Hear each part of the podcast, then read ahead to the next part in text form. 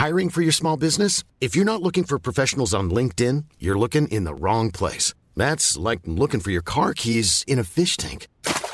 LinkedIn helps you hire professionals you can't find anywhere else, even those who aren't actively searching for a new job but might be open to the perfect role. In a given month, over 70% of LinkedIn users don't even visit other leading job sites. So start looking in the right place. With LinkedIn, you can hire professionals like a professional. Post your free job on linkedin.com slash people today.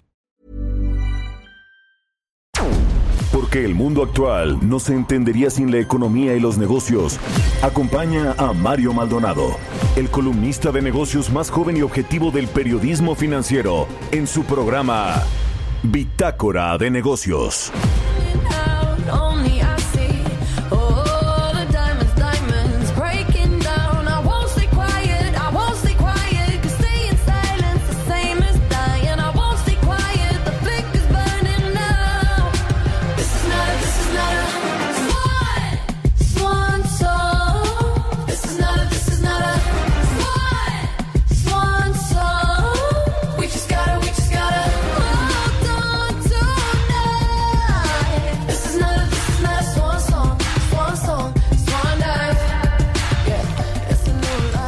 Buenos días, ¿cómo están? Bienvenidos a Bitácora de Negocios. Yo soy Mario Maldonado y hoy es jueves 12 de diciembre. Los saludo con mucho gusto a los que nos escuchan aquí en la Ciudad de México por la 98.5 de FM en Guadalajara, a través de la 100.3 en Tampico por la 92.5, en Villahermosa, Tabasco a través de la 106.1 y en Acapulco por la 92.1 de FM. Lo mismo a quienes nos siguen vía streaming por la página heraldodemexico.com.mx en cualquier punto de la República o del mundo.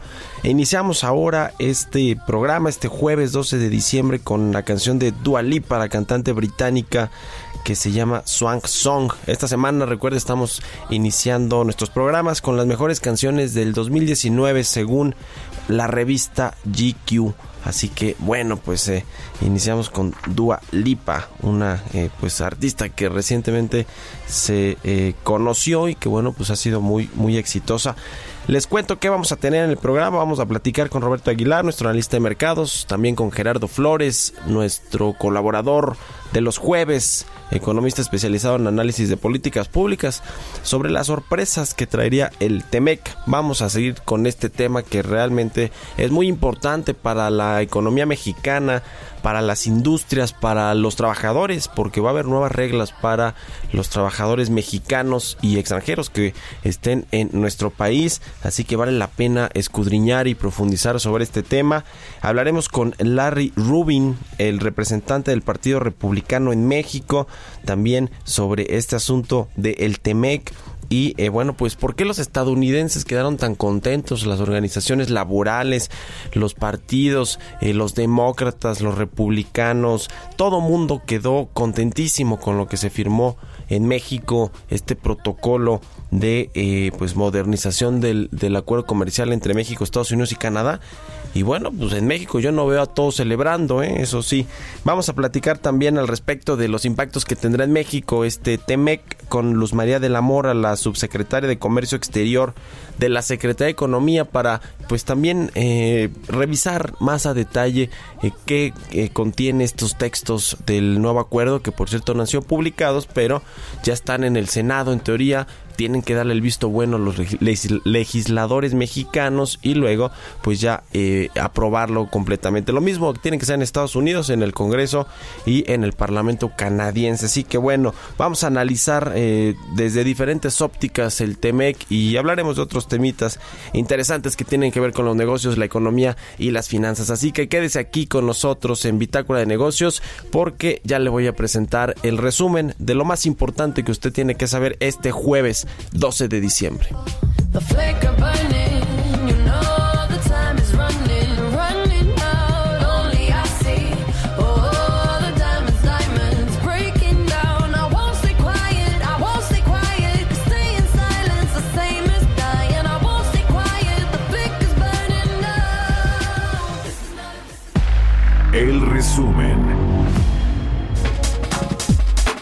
La Secretaría de Hacienda publicó este miércoles el presupuesto de egresos de la Federación 2020, el cual establece un monto de 6 billones 107 mil 732 millones 400 mil pesos. Dicho monto representa un aumento de 1.0% en términos reales, 269 mil 672.7 millones de pesos respecto al aprobado para 2019, cuando alcanzó un presupuesto de 5 billones 838 mil 59 millones 700 mil pesos.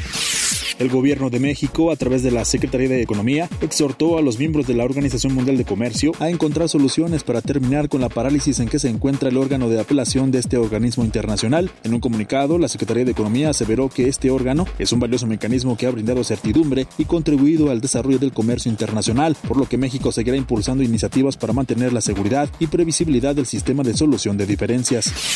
El director general de Investigación Económica del Banco de México, Daniel Chiquiar, aseguró que aún hay incertidumbre en torno a la ratificación del Tratado Comercial entre México, Estados Unidos y Canadá, ello después de que los negociadores firmaron un protocolo modificatorio para realizar cambios al nuevo pacto comercial, el cual sustituirá al Tratado de Libre Comercio de América del Norte.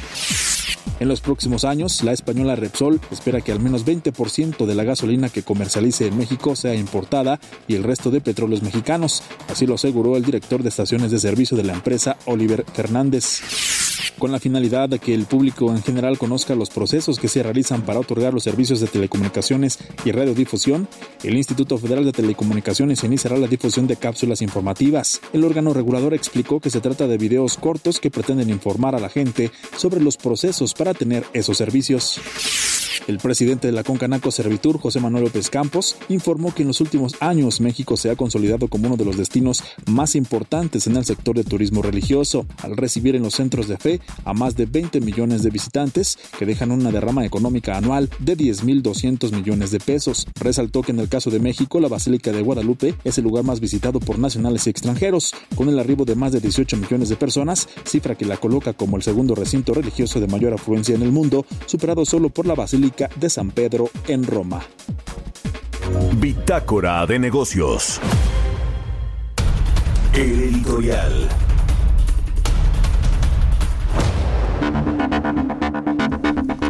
Bueno, pues no le voy a hablar en mi editorial del Temec porque ya vamos a elaborar y a profundizar y analizar este tema a lo largo del programa y ayer lo hicimos también, lo hemos venido haciendo en los eh, eh, días eh, recientes porque es realmente muy importante para el futuro de el, no solo el comercio bilateral, la relación México-Estados Unidos, sino para la economía mexicana, de verdad es muy muy relevante. Le voy a hablar ahora, pues sí, de este caso de Genaro García Luna, del exsecretario de Seguridad Pública, del ex superpolicía de Felipe Calderón y también pues de Vicente Fox, donde fue secretario de Seguridad Pública, el Procurador eh, General de la República, creó esta Agencia Federal de Investigaciones, eh, muchos cargos importantes que tuvo Genaro García Luna en, el, en materia eh, judicial. Le voy a hablar particularmente de lo que dijo ayer Santiago Nieto, el titular de la Unidad de Inteligencia Financiera de Hacienda, que bueno, dice que ya se le congelaron 11 cuentas bancarias relacionadas con Genaro García Luna, dice dice Santiago Nieto que, bueno, se trata de cuentas bancarias de seis personas físicas y cinco morales.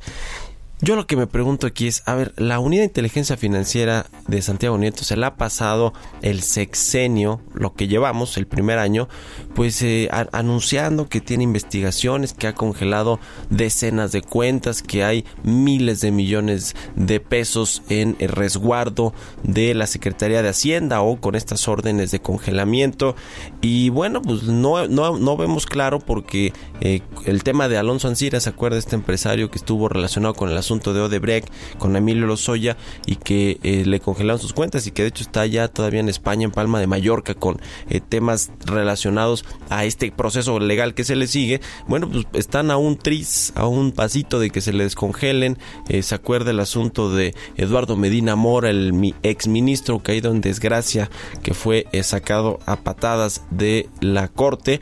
Bueno, pues también se acuerda que se las congelaron, se las descongelaron y hoy por hoy las tiene descongeladas. El tema de Carlos Romero de Champs, el eh, eh ex líder eh, petrolero del sindicato de Pemex, también no eh, que se las congelaban, no se las congelaban. Bueno, ahorita Carlos Romero Champs puede disfrutar de sus millones de pesos o de dólares en donde quieres decir, la WIF es como ha sido un, perfil muy alto el del Santiago Nieto, incluso lo ha criticado el propio Arturo Herrera, el titular de la Secretaría de Hacienda, dice que debe ser un perfil mucho más bajo el que debe tener la WIF, que debe ser información eh, privilegiada, eh, eh, clasificada la que maneja, por lo tanto no debe andar exhibiendo a quienes está investigando, a quienes le congela las cuentas, pero bueno, es el caso de Santiago Nieto. A mí lo que se me hace raro es, bueno, ok, ¿cómo no se habían dado cuenta que este exfuncionario mexicano tan importante, deje, deje usted la relación, comprobar la relación con el cártel del Sinaloa, o si recibía o no sobornos y dinero y demás de del crimen organizado, pero pues si tenía un tema ahí, ¿por qué no se las congelaron antes? Tiene que venir el gobierno de Estados Unidos a hacernos la chamba en todos los sentidos y va para la UIF, va para la Fiscalía General de la República y para el gobierno del presidente Andrés Manuel López Obrador que se ha empeñado en decir que no va a hacer cacería de brujas, que no va a perseguir a nadie y no sé qué. Y bueno, pues ahí está, tiene que venir Estados Unidos, como siempre, a hacernos la chamba. Y ya que, ya que viene Estados Unidos, ahora sí el presidente dice, no, pues que se investigue, es presunto eh, eh, culpable todavía, no se le ha probado nada. Eh, en fin, es decir, creo que sí, una, una pena lo que, en lo que pasa con nuestro sistema de procuración de justicia en México. Pero lo que sí tenemos son a personas que salen a los medios a, a presumir que están congelando, que están haciendo investigaciones, que ahora sí están investigando. Pues sí, cuando Estados Unidos viene a hacernos el trabajo y a ponernos en ridículo a nivel internacional. Son las 6 con 11 minutos de la mañana. Mercados bursátiles. Roberto Aguilar, nuestro analista de mercados, ya llegó a la cabina de El Heraldo Radio. ¿Cómo estás, mi querido Robert? Buenos días. ¿Qué tal, Mario? ¿Cómo estás? Muy buenos días. Fíjate que a tu editorial yo sumaría también a los empresarios dueños de estaciones de servicios de gasolinas que también les habían supuestamente congelado sus cuentas y que después resulta que no. A los de hidrocina, ¿no? Exactamente, ¿no? Que es una cuestión interesante. Pero bueno, vamos a entrar en materia. Mario estaba revisando. Hoy ya nos acaban de dar a conocer el dato del INEGI, nuestros amigos madrugadores, que la actividad industrial en México baja 1.1% en octubre respecto al mes previo y ya medido justamente en términos anuales, la actividad industrial en México se cae 3%. Estos son los datos que nos acaba de dar justamente a conocer eh, el INEGI. Y bueno, pues también la otra noticia a nivel global, Mario, que tiene que ver, y que hemos comentado en este espacio, que tiene que ver con este debut bursátil de Aramco, de la petrolera más grande del mundo, pues ya supera la evaluación de 2 billones de dólares. Es lo que vale. Ayer, al inicio de operaciones, subieron 10% las acciones de esta compañía. Y bueno, hoy es el Día del Trabajador Bancario, no abren las sucursales y tampoco hay mercados, no es feriado obligatorio, pero bueno, esta es una cuestión interesante de cómo en algún momento esta Federación de Trabajadores Bancarios negoció, porque bueno, pues es que este, esta situación con el fervor guadalupano se confundía un poco, se había, no, hasta quedó, quedó estipulado hace relativamente poco años, pocos años, que hoy se celebra el Día del Trabajador Bancario. Muchas felicidades a quien conocemos que trabajan en este gremio. sobre la pregunta de dónde estuvo el sector empresarial en el adendum del TEMEC, Moisés Kalach, pues ayer dijo que las empresas se sintieron marginadas en la última etapa de las conversaciones. Nos hubiera gustado, dice, haber estado más tiempo en las negociaciones, poder opinar más. Esta es la realidad, participamos, pero no todo lo que hubiéramos querido. De hecho, algunos grupos empresariales mexicanos también lamentaron la falta de claridad de información contradictoria sobre cómo se harían cumplir las reglas según el acuerdo cuyo texto no se ha hecho público todavía. Sin embargo, fíjate que ayer en Twitter, no sé si viste Mario en la noche, el que fue el expresidente de la Conducef estaba poniendo a disposición de quien quisiera que él tenía ya el texto final. A ver, es que no, no sabe, yo lo pedí, no, no, no me lo mandó, pero bueno, pues sería bueno ver si es cierto qué tan, qué tan final puede ser este texto, porque puede igual hacer, ser un borrador. Yo creo que tampoco se van a exponer a que se vaya a filtrar tan, eh, tanto este documento, que pues debe ser bastante crucial para los tres países. Pero fíjate que la crítica más escandalosa provino de Coparmex. Ayer el intercambio de Twitter estuvo bueno entre Gustavo de Hoyos, presidente de este organismo, que dijo que el, primer, el primer mandatario había mostrado una flexibilidad ante Estados Unidos que no se veía desde los tiempos de Antonio López de Santana, una remembranza histórica que obviamente no le cayó nada bien al presidente y que ya ves que pues, se le acostumbra también meter mucho el tema histórico en sus comentarios. Y esto de Hoyos, dice, es una especie de dirigente de un partido, no representa a los empresarios realmente. Lo que pasa es que él quiere ser candidato a gobernador de Baja California por un partido conservador. Le reviró ayer el presidente Andrés Manuel López Obrador.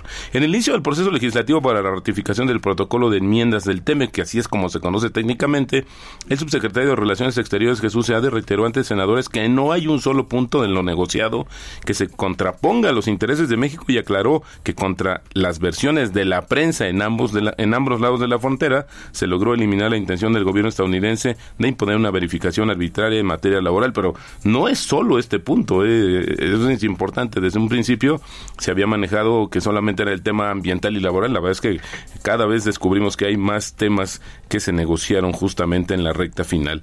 Pero mientras tanto, el tipo de cambio, Mario, y la bolsa fueron eh, impulsados por el ánimo de los inversionistas justo ante los avances del TEMEC, aunque en mayor medida también por la decisión de política monetaria de la Reserva Federal de Estados Unidos en su última reunión, donde anticipa que mantendrá las tasas estables en 2020. La moneda, fíjate, el peso ayer, yo todavía lo vi, eh, alcanzó 19.10, en esos momentos está cotizando en 19.13. Esto nos hace, fíjate que casi tenemos ya una recuperación en lo que va del año de 2.6 6%. Es decir, que si tú compraste un dólar en enero y hoy lo quieres vender, pues sería un negocio bastante malo porque el peso fortachón hizo su presencia, pero hay que decirlo también, se está muy ligado al movimiento, o más bien lo determina justamente el movimiento del dólar, que no, hay, no le ha ido nada bien, y justamente con esta situación de la decisión de política monetaria, pues ayer también disminuyó, además subió el euro, entonces esta combinación hizo que bajara el dólar en el mundo y esto beneficia directamente al tipo de cambio, pero los principales índices bursátiles de Estados Unidos subieron levemente también en respuesta a esta situación de la Reserva Federal que mantuvo las tasas de interés estable y también anticipa que el crecimiento económico va a ser moderado y el bajo desempleo va a continuar el próximo año en un año justamente de elecciones presidenciales. Ya hay que comentar que después de reducir las tasas tres veces en este año, la Fed dejó su tasa de referencia en el rango objetivo de entre 1.5 y 1.75, una decisión que era ampliamente esperada, pero también justamente se, se hicieron algunas actualizaciones del escenario macroeconómico y esto, insisto, provocó que el dólar bajara frente a una, canada, una canasta de importantes monedas. Otra cuestión que fue interesante, Mario, en términos de política monetaria es que ayer el Banco Central de Brasil recorta la tasa de interés en 50 puntos base por cuarta vez consecutiva. Hoy las tasas están en un mínimo histórico de 4.5% e indicó que va a mantener cautela en las próximas decisiones. Además, ayer Standard Poor's revisa de estable a positiva la perspectiva de las calificaciones de deuda de Brasil de largo de largo plazo. Y bueno, pues hoy va a estar el tema de la reunión del Banco Central Europeo, donde pues seguramente va a haber temas interesantes porque es el debut de Christine Lagarde, que va a ser la nueva jefa del Banco Central Europeo, muy atentos los inversionistas. Y también contra reloj Mario, recordar que el 15 de diciembre entraría en vigencia la nueva ronda de aranceles de Estados Unidos contra China. Y fíjate que una última nota, se estima que las celebraciones a la Virgen de Guadalupe en la Ciudad de México que abarcan del 11, el 11 y 12 de diciembre van a generar una derrama económica de 160 millones de pesos. Esto de acuerdo con la Cámara de Comercio, Servicio, Servicios y Turismo en Pequeño de la Ciudad de México. Desde el domingo 8 hasta el 12 de diciembre se espera la llegada de feligreses de todos los lugares del país a la Basílica de Guadalupe. En este año se prevé el arribo de entre 8 y 10 millones de peregrinos. Así es que hay que tener mucho cuidado. Las calles están un poco complicadas por esta situación. Sí, sí, sí lo están. En Reforma, en Insurgentes, acá en la Ciudad de México, en el centro de la Ciudad de México, los que van hacia la villa, pues siguen siendo muchos. ¿eh? Yo ahora que venía en camino acá, había bastantes eh, peregrinos en bicicletas, eh, pues ahí llegando, tratando de llegar a la villa. Sí sí, sí, muy peligroso. Entonces sí hay que redoblar eh, pues, la, vigilancia y estar atentos. Es, eh, eh, 19.13 el tipo de cambio, así es como se mantiene Mario al inicio de las operaciones. ¿No, no este eres banquero? Felicidades, Roberto. ¿Algo, ¿Algo por el estilo? ¿no? Bueno. no, pero tampoco hay mercados. No, hay mercados. no hay mercados, no hay bolsas, así es que eh, muchos están de asueto el día de hoy. Felicidades a todos los que trabajan en el sector financiero, particularmente en los bancos. Gracias, Roberto. Buenos días. Muy buenos días. Políticas públicas y macroeconómicas. Bueno, vamos a platicar ahora con Gerardo Flores, nuestro especialista en análisis de políticas públicas, de temas eh, macroeconómicos y de telecomunicaciones. ¿Cómo estás, Gerardo? Buenos días. Hola, Mario. Muy buenos días. Muy bien, muchas gracias. Pues cómo ves este tema del el TEMEC, los adendums que se le hicieron a este eh, protocolo modificatorio, como le llaman, a este esta nueva renegociación que se hizo ya en la recta final de meterle ahí varias cosas que querían los demócratas y que también quería el presidente Donald Trump. Eh, en, el Senado, si no eh, tengo mala información, hoy van a pasarlo y pues prácticamente se va a votar sin analizarlo y se va a aprobar sin hacerle, quitarle una sola coma. Sí, bueno, de hecho, eh, en realidad el papel del Senado es de aprobar o no eh, este tipo de instrumentos, ¿no? Eh, el Senado no tiene facultades para, digamos, alterarle o proponer redacciones alternas, ¿no? Básicamente el, el, papel del Senado, por lo menos en el caso de México, es básicamente aprobar o no ese tipo de instrumentos, ¿no? Y pues, como bien dices, seguramente se va a aprobar. Eh, desde ayer pues veíamos ya una fuerte presión ahí mismo en el Senado para, para que eso ocurriera quizá ayer mismo en la tarde. Eh, yo creo que lo prudente fue eh, pues eh, lo que hicieron, ¿no? Esperar primero a que llegara la versión eh, oficial en español, que la entiendo que la recibieron por ahí de las seis y media de la tarde. Y bueno, pues ya la tienen y, y, como bien dices, pues creo que no hay, no van a tener oportunidad de realmente analizar qué es lo que se estará votando, ¿no? Eh, pero bueno, esa es otra otra cuestión. Eh, lo relevante, pues es, eh, bueno, que sí tiene que ver con esto, es el hecho de que, pues prácticamente nadie supo qué era lo que estaba incluido en esta, en el texto de, de este acuerdo, de este acuerdo modificatorio o protocolo modificatorio, como le dicen, pues porque ni los empresarios, que son los que normalmente están cerca de estas negociaciones, fueron eh, invitados, digamos, o consultados en las últimas horas o etapas de, esta negociación que se hacía en Washington, ¿no? Pues sí, y llama la atención que Estados Unidos, Canadá, en cuanto se hizo este acuerdo, se anunció acá en, la Ciudad de México, pues ellos publicaron y subieron a sus redes sociales y en las páginas de sus eh, eh departamentos, oficinas de comercio, eh, pues los textos, ¿no? De lo que se acordó y de ahí es eh, de lo que nos hemos enterado. Hay todavía, eh, pues, algún asunto ahí con el tema de los inspectores y en Estados Unidos sí prácticamente los aprueban estas verificaciones a las empresas y fábricas en México para revisar el cumplimiento de la reforma laboral. En México dicen que no, que van a haber estos paneles de soluciones de controversias y va a haber tres funcionarios, eh, eh, uno, uno designado por México, otro por Estados Unidos y otro de algún otro país, eh, pero que, que, en común acuerdo lo, pues lo designen. En fin, hay todo un tema ahí que no se sabe bien a bien si México se dio o no de más que a mí me da la impresión de que sí, porque no hay, no hay otra explicación de por qué no se dan a conocer y se transparentan los textos. Sí, eh, mira, parece ser que tal como, como inspectores o incluso los demócratas presumían la, una figura que en inglés le llaman attachés, que, que normalmente se entiende en, el, en la jerga diplomática como los agregados, que son el agregado comercial o el agregado militar en una embajada, eh, ellos hablaban de que se había establecido un compromiso para que hubiera attachés en México, ¿no? Eh, ya viendo el texto, eh, por lo menos la versión en inglés, la verdad es que no figura o no aparece ese, esa, ese, incluso la palabra como tal. Sin embargo, cosas preocupantes, ¿no? En el, en el texto como te decía en la versión en inglés.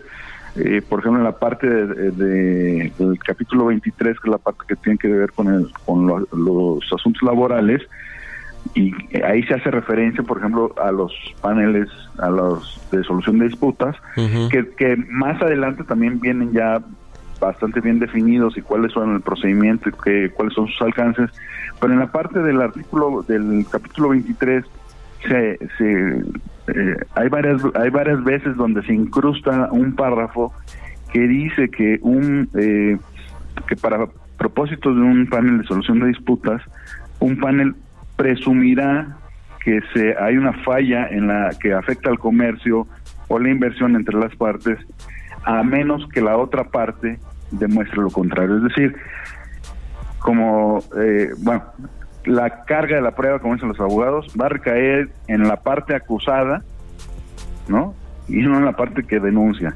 Eso es lo que preocupa, porque eso puede dar lugar a medidas pues que evidentemente tendrán un eh, o, decisiones o sí que, que pues básicamente tendrán efectos negativos sobre el comercio no porque va a haber incentivos para que se haya denuncias cada cierto tiempo contra algún sector, a mí me preocupa del, obviamente desde el punto de vista de México, eh, que le esté haciendo daño, entre comillas, al comercio o a un mercado en Estados Unidos porque se está exportando, se está teniendo un buen desempeño exportador, ¿no?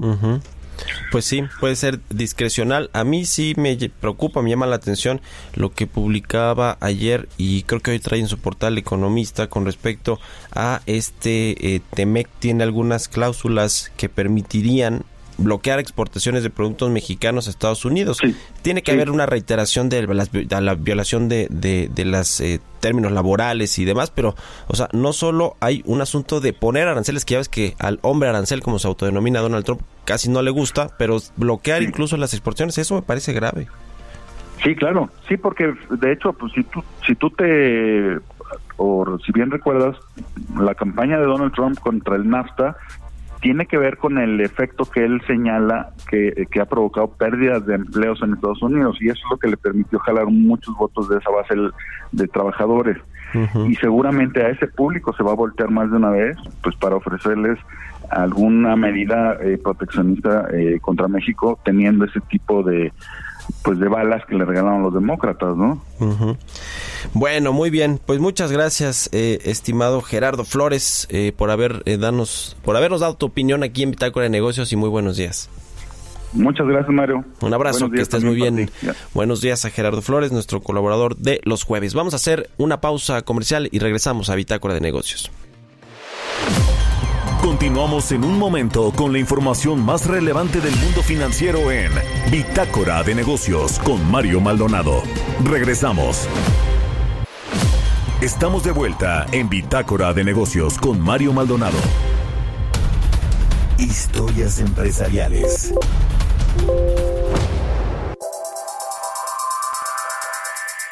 Bueno, ya nos comentaba Roberto Aguilar sobre este debut en los mercados bursátiles de la petrolera Saudi Aramco, la más importante del mundo y la más importante del mundo tenía que romper un récord en la colocación de acciones en el mercado eh, bursátil. Y bueno pues sí ya está en, con una evaluación de más de 2 billones de dólares que pues eh, para que lo tengan en contexto es en más de lo que eh, vale eh, Apple, por ejemplo, que llegó a ser o era hasta hace poco la empresa con el valor de mercado, el valor de capitalización más alto del mundo, es eh, seis veces el valor de Saudi Aramco, eh, seis veces superior al de Exxon Mobil, que es la petrolera principal de los Estados Unidos, representa el doble del PIB de Arabia Saudita y bueno, le decía que está muy por delante de lo que vale Apple, esta empresa que fundó o cofundó Steve Jobs, que hoy por hoy vale cerca de 1.2 billones de dólares. Vamos a escuchar esta eh, pieza que nos preparó nuestra compañera Giovanna Torres con respecto a la historia de la petrolera Aramco y esta colocación histórica en la bolsa de valores. En 1938 se descubrió el primer yacimiento petrolero en Arabia Saudita, llamado desde entonces el Pozo de la Prosperidad. La petrolera Aramco ha creado una riqueza colosal en este país y recientemente protagonizó la mayor salida bolsa de la historia. Este coloso bombea por sí solo la décima parte del crudo que se consume en el mundo. Produce y gestiona refinerías desde la costa del Golfo de Estados Unidos hasta el Mar del Sur en China, donde la Asia emergente es su principal cliente. Tiene 76 mil empleados, casi la mitad que Apple. Aramco declaró el año pasado un beneficio de 111 mil millones de dólares, casi el doble de la todopoderosa firma de la manzana. La primer tentativa de salida al mercado fue hace más de tres años, también bajo la batuta del príncipe heredero Mohammed bin Salman. La petrolera con base en Riyadh anunció la semana pasada su tan esperada oferta pública inicial, pieza fundamental para reformar una economía que depende 100% del petróleo. Aramco es señalada por ser la empresa que más ha contribuido a las emisiones de gases de efecto invernadero en las últimas cinco décadas. Los recientes ataques a dos de sus instalaciones fueron blanco de drones y dejaron daños e incendios, lo que no intimidó a los inversionistas. La firma estatal de Arabia debutó en la bolsa de Riyadh con un precio de 9.39 dólares por acción en las primeras operaciones, lo que supone una alza del 10% sobre el valor fijado de referencia.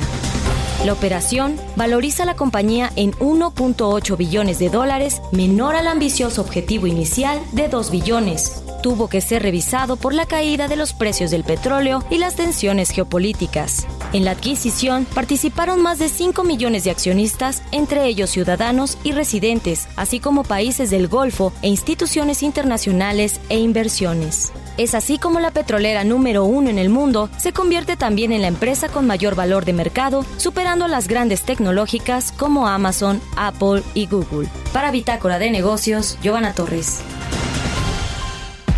Portales Internacionales.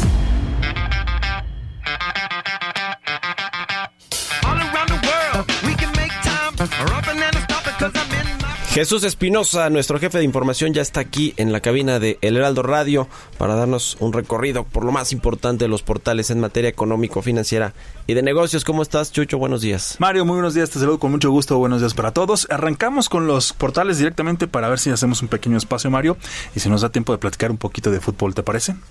De bueno, Financial Times, esta mañana la mayor compañía petrolera del mundo, ya lo mencionábamos también, eh, y en la cápsula lo que sucedió el primer día con Saudi Aramco, pero también en este segundo día supera eh, la, cuota de 2 billones de dólares al empezar su segundo día en la bolsa. las cotizaciones de Aramco se dispararon en la apertura hasta el 38.7 reales, que es 10.32 dólares, un 9.94% más al cierre de la jornada anterior. También este portal eh, está publicando que los comerciantes de Asia desafían el riesgo a medida que se acerca la fecha límite de elección y comercio del Reino Unido. Las acciones en toda la región aumentan a pesar de los inminentes aranceles de China y el crucial voto británico. Bloomer.com, Christine Lagarde finalmente tiene la oportunidad de sacudirse la sombra de su predecesora este jueves en su primera conferencia de prensa como presidenta del Banco Central Europea. A diferencia de Mario Draghi, del Drácula, como lo mencionaron alguna vez, cuya primera decisión sobre la tasa de interés ocurrió en su tercer día a cargo, Lagarde ha estado en el eh, cargo ya seis semanas sin haber presidido dicha reunión ni ha dicho mucho sobre asuntos monetarios, todo esto más allá de, ese estímulo actual. Lo que ha prometido es una amplia revisión de la estrategia mm, que no deja piedra, por decirlo de, alguna manera, una piedra sin remover. Ahora se enfrenta a una conferencia de prensa en la que será juzgada por la eh, convincente que comunique el plan de la institución para restablecer la estabilidad de los precios. Su desempeño eh, pues puede ser aún más importante porque después de construir una carrera como abogada y también como política, es la primera, la primera líder del Banco Central Europeo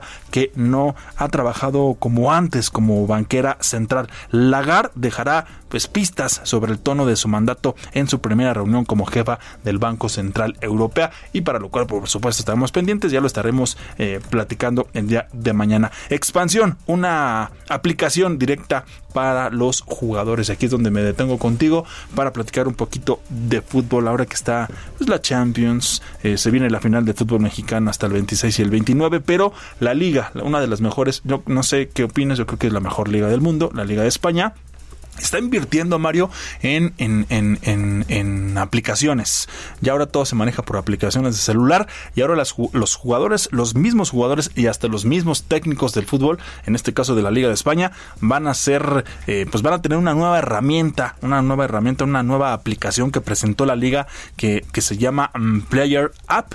Es una aplicación exclusiva precisamente para los jugadores que llegará el, primer trimestre del próximo 2020. La competición pues les generará código único para poder entrar y es que la aplicación solo estará disponible para los jugadores y cuerpo técnico. Aquí en el fútbol mexicano se ha manejado ya algo parecido, no tanto así es una aplicación, pero sí es un dispositivo que se les coloca a los jugadores en la parte eh, de atrás, en la, en la parte alta de la espalda, en donde registra cuántos kilómetros eh, recorre, cómo está su ritmo cardíaco, todo ese tipo todo ese tipo de, situaciones para ver, para ver este, para ver cómo está el rendimiento del jugador y ahora la liga estará aplicándolo con una nueva aplicación. Así las cosas, Mario, en inversión también, por supuesto, en los deportes. Bueno, muy bien, pues interesante esta aplicación. Gracias, Jesús Espinosa. Muy buenos días. Buenos días.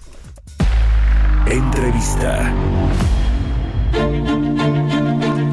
Bueno, vamos a charlar ahora con Larry Rubin, él es representante del Partido Republicano en México, sobre este tema del TEME. ¿Cómo estás, Larry? Eh, buenos días y gracias por tomar la llamada.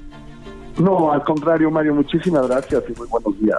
Oye, Larry, a ver, ¿por qué están tan contentos allá en Estados Unidos hasta los eh, más improbables como el, líder eh, eh, Tomka eh, de los de, la, de esta unión de trabajadores tan fuerte y tan importante en Estados Unidos que dice que bueno, ok, fue un buen acuerdo. Ahí Ivanka Trump también echando las campanas al vuelo diciendo que era un acuerdo que le favorecía a los trabajadores estadounidenses, todo mundo muy feliz en Estados Unidos por este protocolo modificatorio del TEMEC. Sí, definitivamente. La, la verdadera razón es que el TEMEC es muy importante para, para Estados Unidos, como lo es también para México y Canadá. Eh, lo que se prevé es que el TEMEC eh, produzca en eh, comercio bilateral, por ejemplo, de México a Estados Unidos, de 600 mil millones de dólares que hoy está a casi un trillón de dólares. Entonces, verdaderamente fortalece la relación comercial que México y Estados Unidos tienen. Y esta y esto, eh, pues, es un logro importante, pero también es importante porque el presidente Trump puede ir al electorado para eh, las próximas elecciones y demostrarles que él tiene una relación sólida con México, que él tiene eh, a un socio comercial como México y un socio comercial como Canadá, eh, una fortaleza que definitivamente le va a ayudar para las elecciones, pero más allá de ayudarle para las elecciones, que es bueno para Estados Unidos. Y por eso los demócratas pues apoyaron esta moción, apoyaron este instrumento, porque saben que el TEMEC pues es, es eh, vital para la economía también norteamericana. Nos metieron gol de último minuto en esta negociación del TEMEC a los mexicanos, por supuesto. No, definitivamente no. La verdad es que el equipo negociador de México, mis respetos, un equipo sólido, un equipo que Jesús Seade y Marcelo Ebrard eh, sostuvieron su, ahora sí sus, sus puntos eh, sólidos, ¿no? Y como cualquier negociación, pues uno tiene que ceder y otro tiene que que, que, dar, ¿no? Y, y, así mismo fue eh, esta negociación, en algunas cosas y pues México eh, México accedió y en otras Estados Unidos accedió pero en realidad es que el, el gran ganador es eh, la es la región. México Estados Unidos Canadá se fortalece y acerca más a México con Estados Unidos cosa que pues eh, desde hace ya varios años había habido un, un alejamiento y no nada más con con el gobierno del presidente Trump sino también pasó con Barack Obama y con George Bush no entonces esto acerca a México y a Estados Unidos de una forma ejemplar y, creo que es el mejor camino porque para México pues le significa aliarse con la economía más grande del mundo, que es todavía doble el tamaño de China, que eso es Estados Unidos. Y bueno, pues creo que es la, mejor apuesta que México pudiera haber hecho eh, en su historia también. opinion. Larry eh, Rubin, estamos platicando con Larry Rubin, representante del Partido Republicano en México. Eh, ¿Por qué se llevó a cabo este anuncio de la eh, pues ya formalización de la firma del, del TEMEC o la ratificación o este protocolo modificatorio en México? ¿Por qué vinieron acá Jared Kushner, el asesor del presidente Donald Trump? Eh, estuvo aquí Robert Lighthizer, el representante comercial de Estados Unidos. ¿Por qué en Palacio Nacional con el presidente López Obrador presente? Definitivamente, también viene una delegación de, Canadá por eh, dirigida por la viceministra Krista Freeland. Entonces, esto demuestra que México es un jugador vital, que, eh, que ellos están dispuestos a venir a México porque México es muy importante. Y esta señal que se mandó, digamos, de una forma elegante, eh, es eh, pues para, para volver a enfatizar que México no es un socio menor. México es un socio vital para Canadá y es un socio vital para Estados Unidos. Entonces, eh, pues definitivamente para, para Estados Unidos el TEMEC es importante, pero lo que aquí hace es que pues verdaderamente apoya a toda la región y, y, todos sabemos que esto va a ser pues muy bueno para para las tres naciones y va a permitirle a México crecer de una forma eh, muy importante, por eso el presidente López Obrador ha apoyado desde su inicio, desde que era inclusive eh, presidente electo al TEMEC y, la verdad es que el subsecretario SEADE pues ha jugado un papel importante porque desde el inicio por su relación con Robert Lighthizer permitió cerrar desde ese tiempo el TEMEC y hoy en día pues llegar finalmente a un acuerdo. Ya. Bueno, pues muy interesante eh, tus puntos de vista, eh, Larry Rubin. Te agradezco mucho que nos hayas tomado la llamada esta mañana aquí en Bitácora de Negocios. Al contrario, muchísimas gracias a ti y gracias a, a, eh, Bitácora de Negocios por, permitirme platicar con ustedes. Un abrazo, que estés muy bien. Eh, Larry Rubin, buenos días, el representante del Partido Republicano en México, que bueno, pues eh, tiene un muy buen entendimiento de la, la relación bilateral en todos los sentidos eh, diplomáticos, pero también en lo que tiene que ver con el tema comercial. Ha estado ahí muy pegado, incluso fue candidato para eh, ser el embajador de los Estados Unidos en nuestro país. Finalmente eh, no, no, no fue así, pero sí es un interlocutor importante entre lo que sucede con el gobierno estadounidense y México. Y bueno, pues nos, nos, nos, da su punto de vista. Él lo ve un acuerdo ganar, ganar, ganar entre las tres partes, Estados Unidos, México y Canadá. Vamos a charlar en breve con Luz María de la Mora, la subsecretaria de Comercio Exterior de la Secretaría de Economía, en los próximos minutitos, para que nos dé a su vez la eh, apreciación del gobierno mexicano y de la Secretaría de Economía, que es quien lleva los temas, los asuntos de comercio exterior.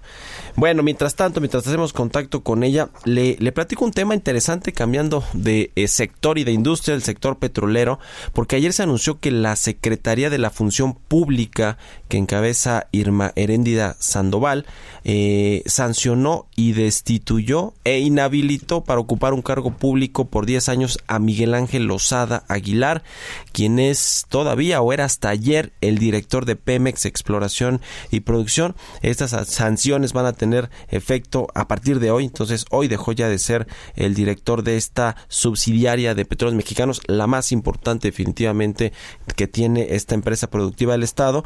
Y bueno, eh, está, está relacionado, se acuerda de este personaje, salió a relucir ahí en esta, eh, en este reportaje, esta investigación que hizo eh, el, el animal político con respecto a la estafa maestra, en la cual se decía que Miguel Ángel Lozano Aguilar pues había estado, eh, eh, estaba relacionado con este asunto de la estafa maestra, se, habían detectado omisiones en sus declaraciones patrimoniales en cuatro años consecutivos, del 2014 al 2017, y bueno, se pues presumía ahí un, un enriquecimiento injustificable por parte de este personaje que a pesar de que salió eh, evidenciado en esta eh, investigación periodística del portal Animal Político, pues eh, lo pusieron como titular ni más ni menos que la subsidiaria más importante de Pemex, de Pemex Exploración y Producción. Bueno, finalmente lo inhabilitaron, lo van a sancionar y no va a poder tener un cargo público durante los próximos 10 años. Así que, pues sí, una buena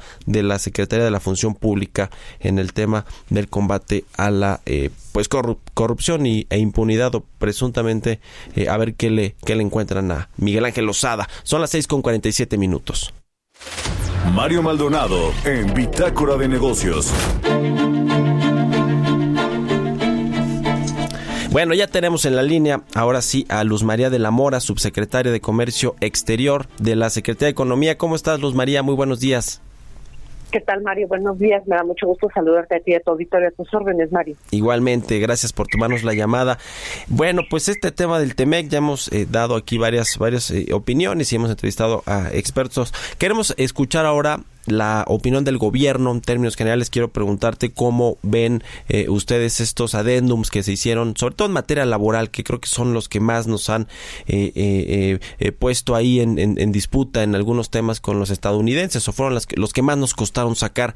¿En qué, en qué nos quedamos? ¿Cuál, ¿Cuál es el estatus en el que estamos con lo que se firmó y va a entrar en funcionamiento en los próximos meses? Sí, efectivamente, Mario, como muy bien lo señalas, uno de los temas más sensibles en toda la negociación, incluso del propio Tratado México-Estados Unidos-Canadá que hizo la administración anterior, fue el tema laboral. Esta fue una de las promesas de campaña del presidente Trump y una vez concluido el, el tratado se tenía ya un acuerdo donde había un hay un capítulo, el capítulo el 24 y el anexo eh, 23, perdón, el capítulo 23 y el anexo 23A, que habla precisamente sobre eh, disposiciones laborales relacionadas con comercio e inversión. Esta es la primera vez que se incluye en, un, en el tratado, en el Telecan anterior estaba un acuerdo paralelo, ahora hay un capítulo. Y además hay un anexo. El anexo tiene que ver con los derechos laborales en México, derechos de sindicalización, y eh, de ahí también eh, para, de manera paralela la aprobación de la reforma laboral que se dio en, a principios del año y que está en vigor desde mayo. Ahora, los demócratas, que son que tienen la mayoría en la Cámara de Representantes en Estados Unidos, eh, señalaron que tenían varios temas de preocupación para poder aprobarlo. Y uno de ellos fue el tema laboral, precisamente. Entonces, durante todo este año, eh, el presidente López Obrador le solicitó al subsecretario para América del Norte en la Cancillería, el señor Jesús Seal, que eh, se encargará de la negociación de estos temas. Resultado de esta negociación, lo que vemos el día de hoy es un protocolo en donde eh, se incluyen algunas modificaciones al Tratado México-Estados Escalada que se firmó el 30 de noviembre del 2018 y que em, ahora lo que estamos viendo es que eh, hay un, una em, pues una disposición en donde las violaciones a temas laborales y también a temas ambientales se van a tratar de una manera em, más expedita con respecto a lo que es el mecanismo de solución de diferencias y añade a lo que ya había. Ahora, ¿qué es lo particular en este caso específicamente? Eh, es lo relacionado con los derechos laborales en México vinculados a eh, la libre designación de líderes sindicales, a la libertad de asociación y a, la, asegurar que los trabajadores en las empresas en México tengan eh, una posibilidad de poder realmente eh, tener negociaciones de contratos colectivos, ¿no?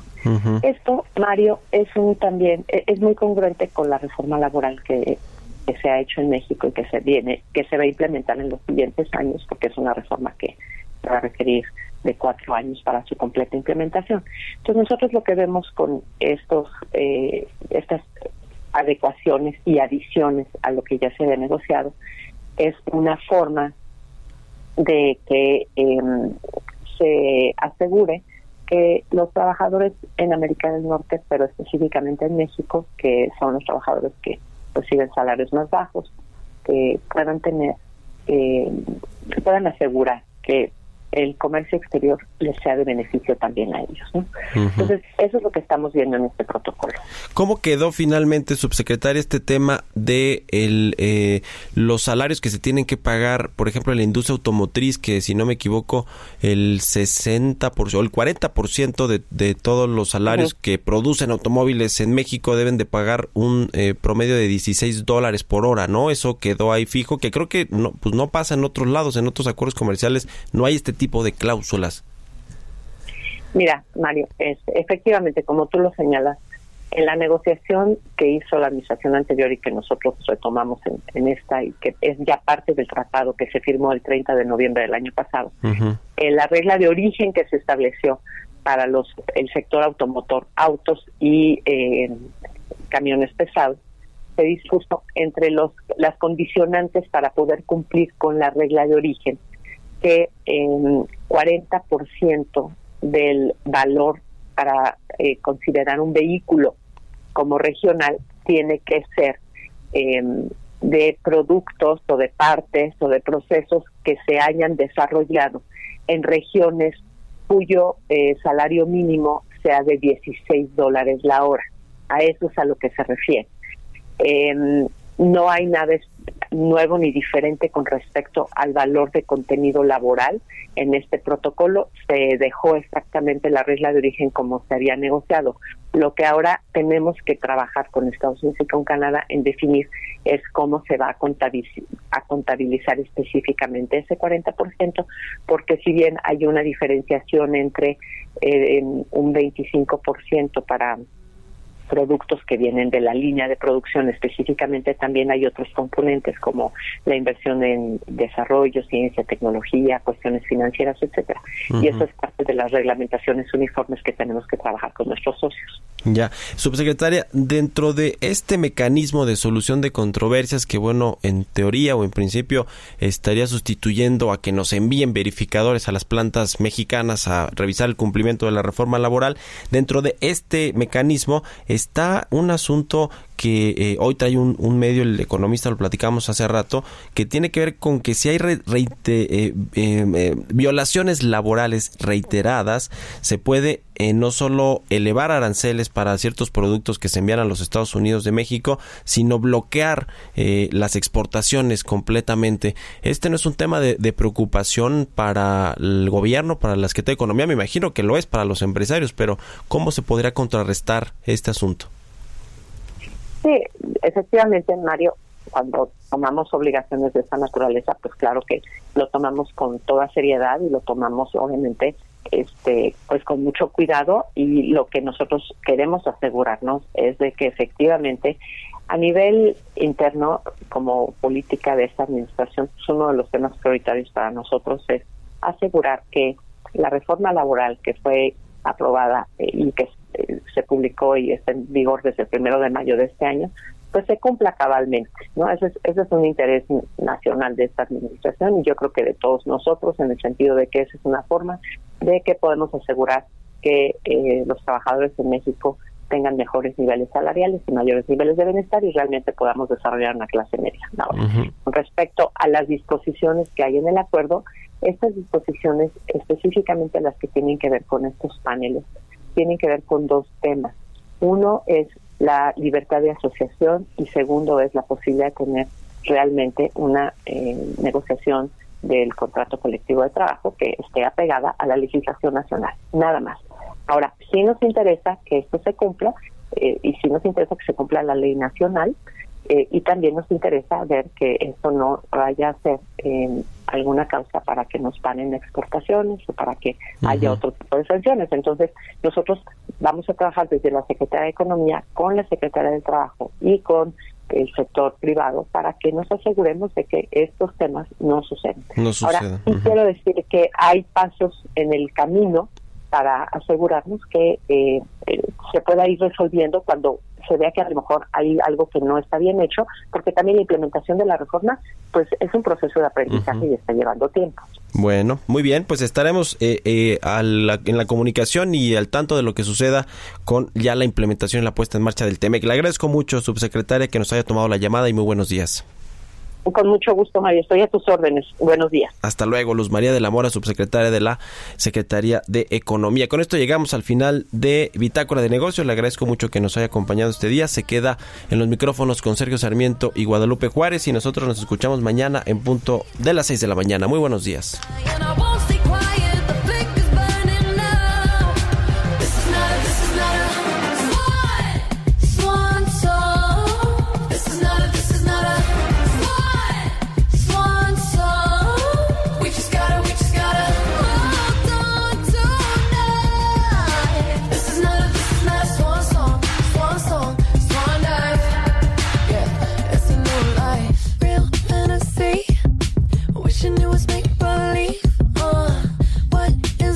sign of doing nothing at all.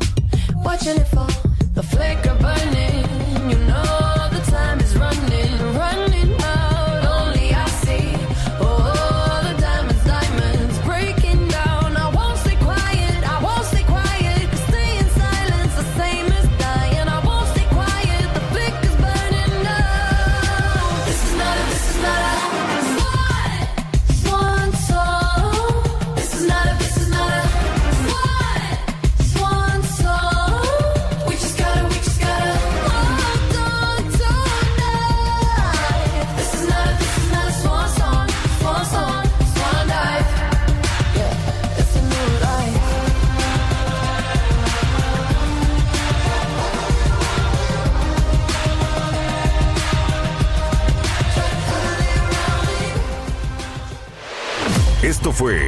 Bitácora de Negocios con Mario Maldonado, donde la H suena y ahora también se escucha. Una estación de Heraldo Media Group.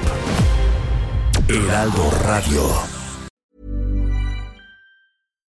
Hi, I'm Daniel, founder of Pretty Litter. Cats and cat owners deserve better than any old-fashioned litter. That's why I teamed up with scientists and veterinarians to create Pretty Litter. Its innovative crystal formula has superior odor control and weighs up to 80% less than clay litter.